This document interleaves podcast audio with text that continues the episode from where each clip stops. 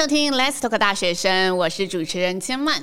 全民风街舞二零二四年巴黎奥运呢，即将在明年七月份开赛喽。那除了呢以往大家常见的运动项目之外，这次奥运非常特别，也首次将街头文化浓厚的霹雳舞纳入了我们比赛项目。同时，亚运也已经把霹雳舞纳入了比赛内容了。而我们新竹县政府教育局其实也非常重视街舞文化的发展，所以今年也持续的举办了第二届全国性街舞大赛，提供代表年轻人的。舞台让大家来展现自我，而今天我们这一集 Let's Talk 大学生职人开虾的系列，非常荣幸邀请到了舞蹈职人全国街舞大赛赛事的负责人，同时也是此次赛事的裁判长古庆宇老师，要来跟大家呢一同分享自己一路上在街舞的心路历程。让我们欢迎古老师跟大家打声招呼喽！Hello，大家好，我是来自台湾霹雳舞团的古庆宇，那我也是台湾二零一八青年奥运霹雳舞的国家队教练。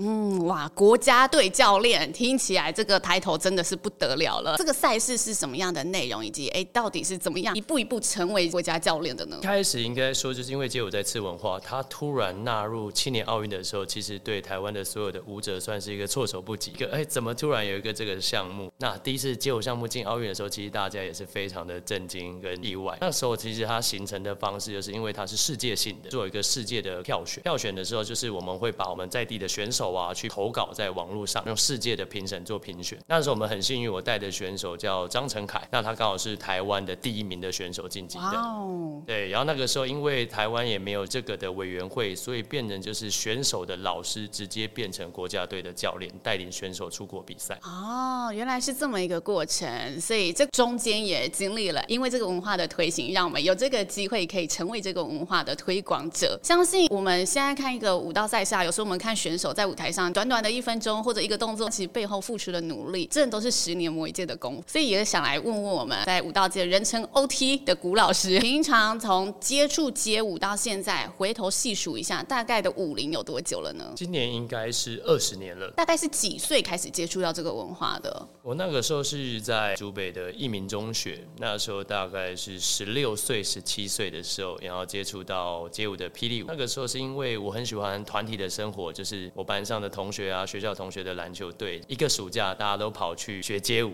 那我就像是跟风的小朋友一样。那跟着去的时候就发现，哇，我好像很喜欢街舞这件事情。那暑假过完的时候，其实那些打篮球的朋友都没跳，只剩下我。然后那时候我就有发现，哎，为什么这个事情我可以一个人专注着四个小时，甚至到八个小时都可以专注在那边练习？那我就疯狂的爱上它了。这好像是心流状态，热爱一件事情的时候，就很容易进入一个心流的状态。哎，时间过了都不自觉。所以你从这个过过程发现，哦，街舞就是我热爱、想要成为一辈子置业的项目，还是那个时候其实还没有那么确定的呢？那个时候应该没有那么确定。那时候其实没有想着这是什么升学啊、工作啊。其实我那时候是一个，虽然是街舞带给我一个方向，但是我还没有定一个目标。嗯，对，所以那个时候我就是很热爱，然后也不知不觉不知道为什么后面慢慢变成老师啊。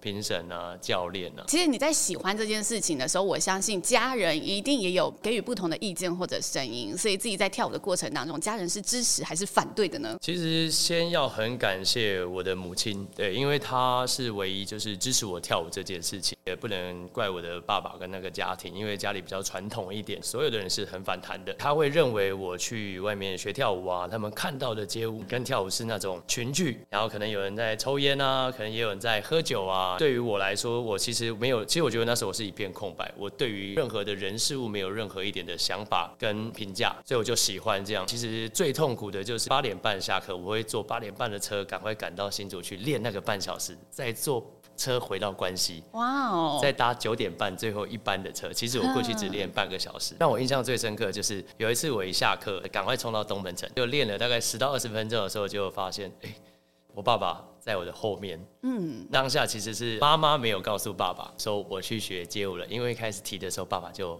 反弹了，对，其实我就默默已经练一段时间，因为东门城那时候很多舞者在跳舞，大家都像朋友很开心在跳，爸爸突然在我后面这样，然后大家就眼神看着我的后面，就一回头的时候，我爸爸就抓着我在全部人面前扇了一个大巴掌。嗯，就把我拉回家了。哇，那你后来就问爸爸说：“哎、欸，爸爸，你怎么知道我在做这件事情啊？”还是有跟爸爸聊过说，爸爸当下怎么会想这么做吗？我以前其实不大敢跟我爸爸说话，哦、因为我爸爸就是那种很严格、很凶的父亲形象这样子，对，嗯、所以他打完其实他也不跟我说太多。他那你们就上车，然后就沉默，就是爸爸一直骂。然后我是沉默的，就是我也不敢顶他这样子，但是就是可能有哭了。但是我觉得我也蛮蛮厉害的，我隔天再去。其实回过头想，就是那个时候我怎么会那么执着？已经爸爸那么凶了，也在大家打我巴掌了，我隔天还是再去。但我觉得我爸爸更厉害，是隔天他又再来打了一巴掌。哇，真的假的？真的真的。但妈妈都知道这些事情吗？妈妈有扮演起中间沟通的桥梁吗？妈妈我觉得一直都有，但是以前就是也是爸爸那边对妈妈也是比较凶的，对妈妈算。是默默的支持，但也当然有帮我沟通。隔天再上演一次，这一次你有用不一样的方式尝试跟爸爸沟通吗？他打第二次的时候，其实我那时候是醒来了。哦，醒来了，怎么说？就是第二次打的时候，我就没有哭，然后打完是觉得，嗯，我要做这件事情。嗯，所以我隔天我再去。那第三天爸爸，爸就没来了，因为关系开车到新竹应该是有点距离。我爸第三天要加班了。这样子发生的这些故事，后来你在跳舞的经历，对你来说，其实我觉得好像是让你更清楚知道，我也要坚持做这一件我热爱的事情。现在家人对你的舞蹈热爱发展有任何的想法，还是有曾经跟你表态过任何的个人的意见吗？应该是说，就是我第三次跳完之后，我就确定跟我爸爸是。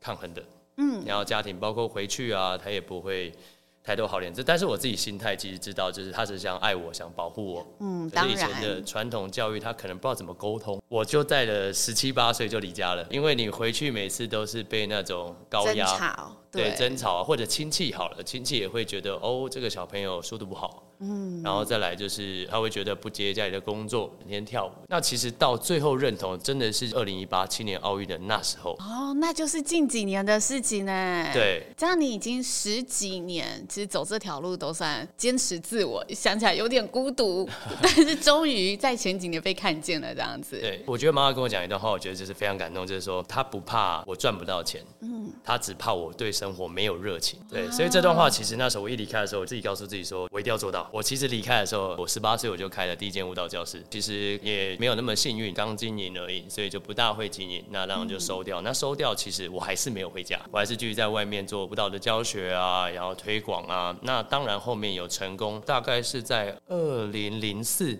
我在新竹就成立了我的舞蹈教室。Over 他的舞蹈教室，那其实那时候我觉得蛮成功，我有开服饰店啊，什么都有开。那时候就开始进入社会的状态。可是那时候家里爸爸还是不认同，他可能也觉得我在跟他抗衡。嗯，因为我们其实沟通都是吵架。其实我很想静下来跟他好好说话。到二零一八进入青年奥运国家队教练的时候，开始上新闻了，我爸爸才觉得认同说，说哦这件事情其实是有教育性质的，不是像他觉得哦是坏小孩，有一些品性不好。他从那时候才开始认同。那当然我认同之后，其实我慢慢也在我三十岁的时候就回家了。对，我这样等于离家大概有十二年。哇，对对对对，真的是一段很精彩的故事耶！你是从什么样的一个行为举止啊，还是说爸爸有透露怎么样讯息让你知道？哎，其实爸爸渐渐的好像开始对我打开心胸了。我觉得那次是我也很特别，因为我那次我在教课，因为我那时候有教室嘛，嗯，结果我发现我爸爸从外面在偷看，他第一次跑来教室看我，然后我发现他在录影。那时候其实我爸爸就传给我讯息啊，就给我看，嗯，然后觉得哦。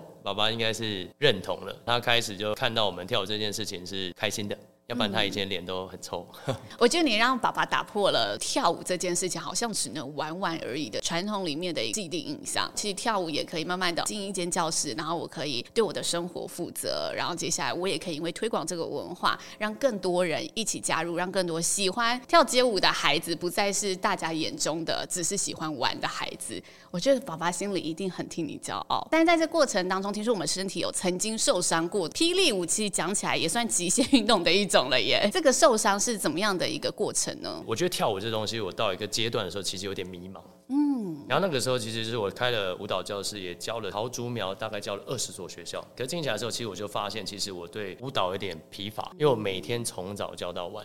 那开始就是会听到一些，哎，要去经营一些其他的事业啊，然后就开始投入在其他的事业上面。那投入在其他事业上面的时候，我又想要专注在舞蹈。又想要再投入，其实就有点分心状态。我有一次在教光复中学，学生都会到我的舞蹈教室做社团的课程。那在课程的期间，有一个学生想练一个我自己的独门招式，这样子。嗯，对对对。然后那个时候，其实我是开完会赶快又回来做教学，身体也没有太多的暖身。那我就哦好啊，我就教你。那在教的时候，我第一次做这个动作的时候，我就是哎没有做到太成功，自己也那时候有一点哦不行，我要做一个很成功的状态给你看。那我就更大力在做那个动作，结果那个动作就有点类似倒立掉下来，就是掉到肩膀的动作。很不幸，就是我刚好打到肩膀，那我的肩膀瞬间弹起来，弹到脸前面这边，然后手是掉下来的。但很幸运的是没有穿破，因为穿破的话，现在你看我应该是独臂的了，他就没办法缝了。当下也蛮有趣的啦，就是我趴着，我学生还以为我在演，因为我平常跟学生就很像很有很有这样子，对，对，所以趴在那边大概三分钟到五分钟，大家才觉得状况不对，因为我昏倒了。哇，很严重耶！对，整个昏倒了，那就找员工啊，叫救护车啊，把我送去医院。那送到医院的时候，其实我当下又回到我十六岁刚学跳舞就是静止的那个状态。那个时候你在想什么？我就觉得舞蹈生涯到此结束，因为第一个街舞这东西那时候没有抬头化，没有一些什么亚运啊、奥运啊，或者现在的霹雳舞的积分赛，基本上都是民间我们在办的赛事，让大家来参加，包括奖金啊，包括什么都是我们自己要去筹划，包括就我们教课的钱。那当我断掉的时候，我就觉得完了，我的舞蹈生涯到此结束。其实是要放弃的。那时候还要有开美发店啊、服饰店啊、餐饮店那些都有开。我在复原的期间，我觉得自己有点在逃避，怪自己吧。我是四条韧带断光，所以肩膀才会弹起来，而且要开两次刀。他如果说开一次刀，我就觉得好，我复原，我再把它练回来就好了。结果不是，是开完一次刀放完钢钉，等到韧带长回来，要再开刀再休息半年到一年。嗯，所以这整个疗程要两年左右，而且两年完，医生跟我说，如果没有复健好，会萎缩掉。那真的伤的很彻底耶。然后其实那时候我的迷茫，会觉得那个时间的我不是我了。我们讲了，因为我们现在世界奥运赛，它其实有个积分叫 Body Soul Mind。那 Body Soul Mind，它最后讲很厉害的舞者会进入神性。神性是怎么样？就是就像你说心流状态，但是就是你有没有看有些人在舞台上，他可能在他的眼神跟氛围状态会把现场抓住。哦，可是当他停止下来生活的时候，哎，那个好像又不是他了。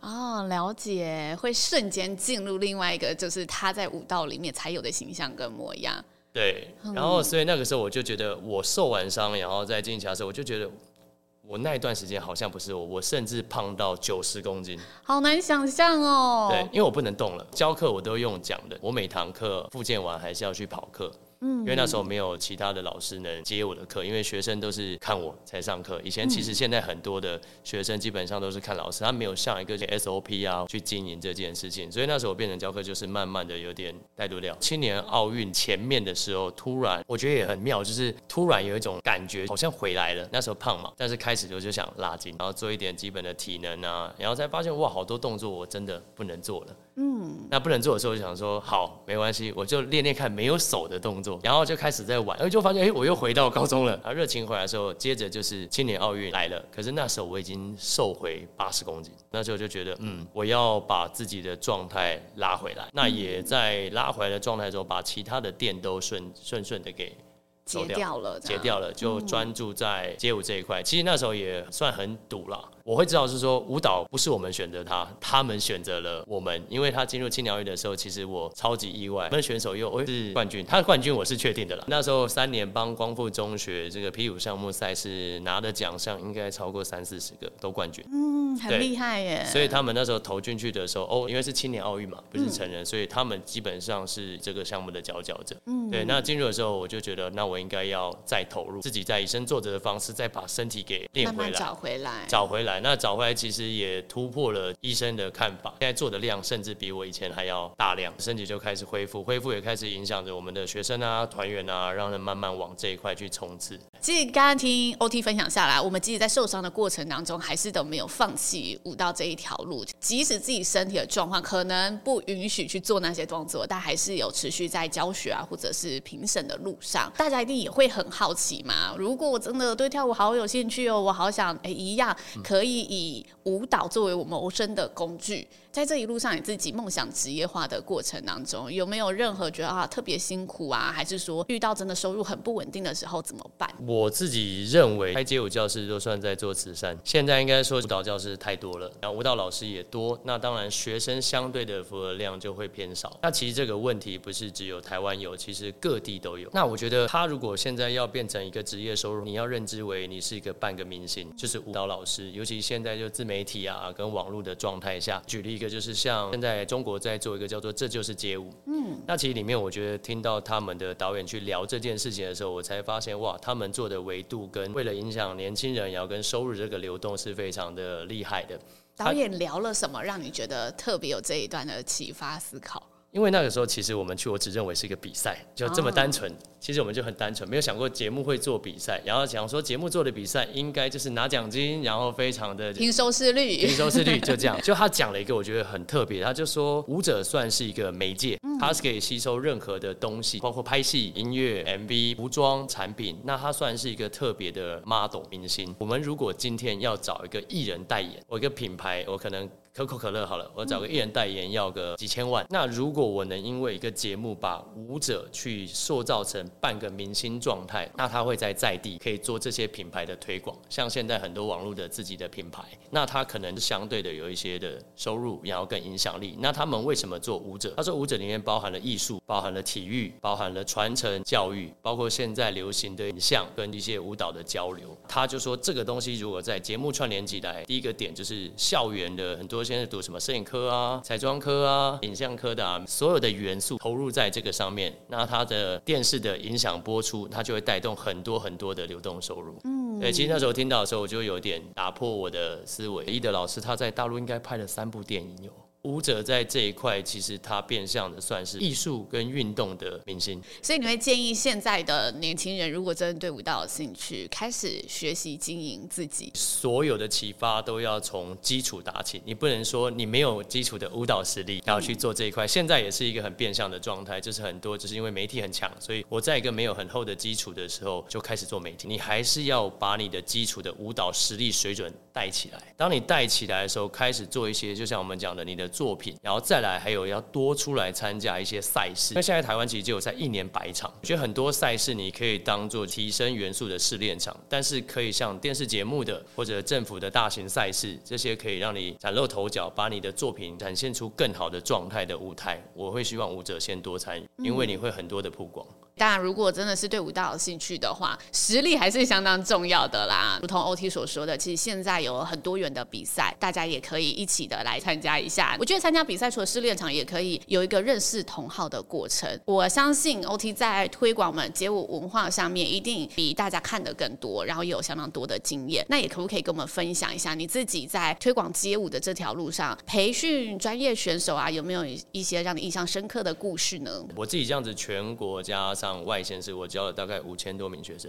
其实我最后就是真的发现，就是师傅真的是引进，我会把最好的技巧、最好的基础给你，但是学生他自己要像我讲的，就是你要非常第一个，你要非常热爱，你要很喜欢，你要很投入，才会变成这个赛事的佼佼者。特别的经验，像我现在，我那时候特别经验，就是因为我带的那两个青年奥运的国家队的选手。这个选手，我先讲一个叫杨志全，他非常特别，是他那时候刚到教室前，是他的哥哥。先来学，他哥哥大概在国小、国中的时候就开始进来学霹雳舞。那学一学，他的弟弟是很小很小的小朋友，大概那时候才七八岁就会来看。然后因为他家境不是太好，所以只能给付他哥哥的费用。到有一次，我就说好了，那弟弟不要收费好了，带他进来上课。你是看他眼神在发光吗？对，就是哎，对对对，这个就是我想讲的，就是你在渴望的时候，那个眼神是很闪烁的。他最特别是我说来那个，你可以进来上课了。他一开门不是这样乖乖走进来，他是。往前冲，直接翻跟斗！哇，他什么都没跟我讲，就是翻跟斗。哇，我是就是被那个。热到了，那时候我就觉得哇，真的有这么热爱的小孩子。那他当然真的也是我很意外，就是他每天真的就像我以前一样，可以自己一个人可以从那边待四个小时啊，八个小时啊。十岁的小孩哦，哇，十岁的小孩子，很有毅力耶。对，那他当然也是他为什么说那时候大家认定他是第一？他在有一次叫做大家很有名的高中的赛事叫做全国制霸，他的赛事基本上是要五个选手打五个选手，那是全国，那基本上会有六十多所学校的参赛，他一个人打全部拿到冠军。到时候大家网络上也可以搜寻一下，其实就是他那时候拿下冠军的时候，因为已经训练了大概六年，他的眼神就跟他当初小朋友进来的时候是发光的。所以这一个是你觉得在培训选手上面，其实我觉得相对的也给了你一些动力和继续支持下去你的理由，对不对？对，学生真的就是我继续跳下去的理由了。看着他们那么热情，然后我也觉得不行，我也不能老，我也要继续热情下去，继续跟他们燃烧生命。对对 对，没错没错。现在如果有也想去参加看赛事的朋友啊，以你的过往在业界所观察的一些经历上面，有没有推荐大家，也许可以去关注哪一些赛事？我觉得现在因为在奥运这件事情发布下来，其实我觉得台湾的政府啊，包括企业啊，他们都现在真的很积极，有投入跟支援。嗯。那其实我很幸运，在星光杯它的第十八届，其实星光集团他们是最早把街舞办了那么长时间的企业单位，也很特别，眼光很独特。他今年应该是第二十届哦，快要跟你五零差不多了耶。应该应该我们差不多。对，那时候我就接了他们的第十八届的星光杯。我们这场街活动都有一笔资金嘛，那其实那时候我就做了一个创举，我就说我们的冠军来发月薪，就是我们把冠军的选手一个月都有补助的奖金给他，因为我是我是来主导这个霹雳舞赛事项目的人，我直接把奖金拉十二万，第一名。那我就跟他讲说，在所有的资源下，背后都充满期待，所以我觉得选手如果今天冠军，我们不要一口气给他这个金额，我们必须要观察他是不是在继续参加任何的赛事，持续想进步的。嗯，我们便每个月给他一万，持续一年，然后第二年的赛事再办理的时候，他就是种子选手，不用在百位选成八强。那他要拿到第二年的赞助金的话，他就必须再战胜明年的对手。嗯，对，那时候我就打破了台湾的一对一霹雳舞冠军的最高奖金。听下来，老师在举办赛事的经验都相当的丰富啦。那其实呢，接下来我们新竹县政府教育局也举办了第二届的全国街舞大赛 Dance on Life。这一次其实也是由老师来统筹规划的，对不对？很幸运有机会在自己的故乡去办理这个街舞大赛。那其实办理街舞大赛，我自己都会有一个比较想要去共利的想法。什么叫共利？就是很多赛事基本上都会收报名费。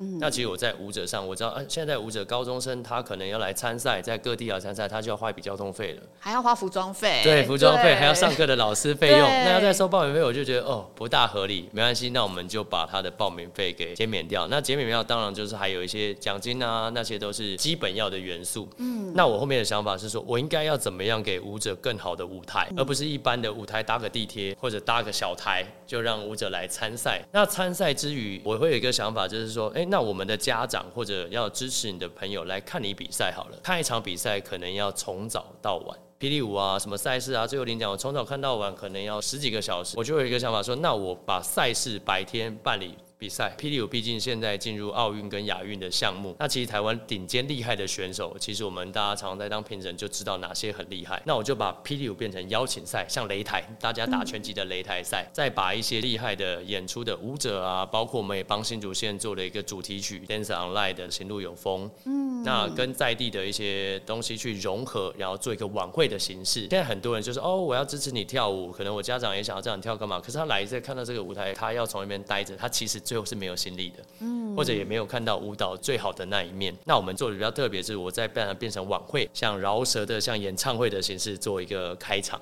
嗯，那再结合就是大型的舞蹈，介绍白天的所有评审。那所有评审都会在晚会的时候做一些演出 solo。那最后就是擂台赛。那这次最特别是 two round two。现在奥运项目有青年奥运跟奥运赛事。那台湾更特别是，我们有做一个叫做积分赛，选拔出台湾未来的国手。嗯，那 two round two 的话，我要配一组人，二对二，二对二的比赛。积分赛，你说要选出国手，所以这个赛事里面就会选出未来要培训的选手吗？呃，这个赛事不会，这个赛事是我选在积分赛里面优秀的选手来参加我们这场邀请赛。啊，了解了解。那它特别的是成人加小孩，嗯，小孩大概都十岁左右，所以这场就是你会看到一个大人跟一个小孩的对决，就是两个对两个的对决。嗯，然后也不要小看这些小孩，是非常厉害的。这样评审不会很头痛吗？评审会的，就是所以我们的评审他都必须要有自己的专业性，跟他自己的守恒定律这样子。听起来真的就是一个大型的嘉年华会，希望不只是选手本身，也可以带着你的家人一起来更了解这一个文化。刚刚讲到评审一定要有专业性，介绍一下这次的评审阵容好不好？那我们这次评审阵容是非常豪华，我们有请到原子少年的范范啊，以及就是这就是街舞的第一届的亚军田一德老师，然后还有非常有名的徐百川老师，以及 TBC 的柏青老师。都是台湾知名及重量级的评审，不只是评审阵容坚强，我们的奖品也是非常的丰盛，对不对？对，我们这次也非常特别，抽出两台摩托车，一个就是现场来参与的观众，参与的人也可以。对，然后另外一台是给这场所有参与赛事的选手们抽一台。所以如果大家要去的话，六月三号和六月四号，我们的地点是在哪里呢？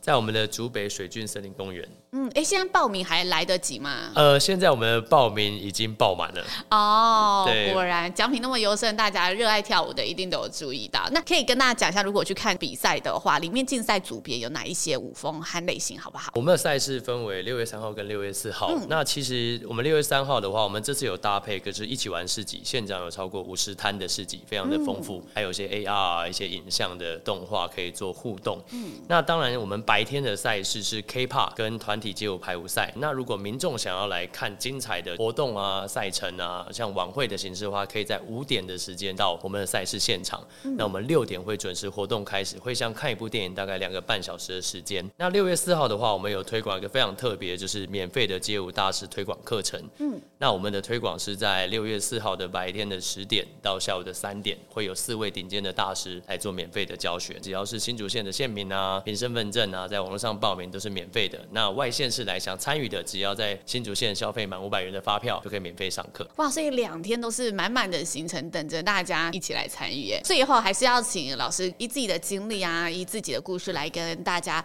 分享一下，如果热爱街舞的人在梦想追梦这一条路上，有没有任何觉得给同学的一些勉励的话？只要你保持一个正面的心态以及热忱，一件小的事情做到最后都会成为一件大的事情。嗯，那只要保持你追逐梦想，一定会到达你想要的舞台。把梦想放大。悄悄的努力的实践它，献给所有的同学。那我们第二届新竹县全国街舞大赛的相关资讯，都欢迎大家可以呢上我们新竹县教育局青年事务科的粉丝专业，一同的来观看更详细的内容喽。非常谢谢大家呢，一同来收听今天的 Let's Talk 大学生，也很开心邀请到 OT。我们今天就跟大家聊到这里喽，拜拜，拜拜。